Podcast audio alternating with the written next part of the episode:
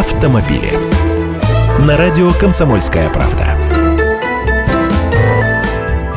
Здравствуйте, я Андрей Гречаник. Рост цен на новые автомобили продолжается, ибо в валютном исчислении они так и не доросли до докризисных. Долго это продолжаться не может, автопроизводителям ведь деньги зарабатывать хочется, а не благотворительностью заниматься. Кто-то переписывает ценники втихаря, а ряд автопроизводителей уже объявил о повышении цен с нового года. Например, Volvo. С 1 января 2016 года рекомендованная стоимость бизнес-седана S60 вырастет сразу на 65 5 тысяч рублей. Минимальная цена S60 составит 1 миллион 594 тысячи.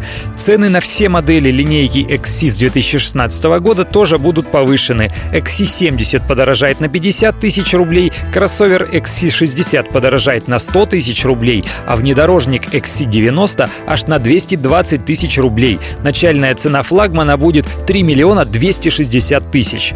С 1 января повышает цены на весь модельный ряд на 5% компания Renault. Duster подорожает с нынешних 599 тысяч до 629 тысяч рублей. Новый Логан подорожает с 419 тысяч до 440 тысяч рублей. Сандера подорожает на 20 тысяч. Производство Логана первого поколения на московском заводе Renault Россия было завершено.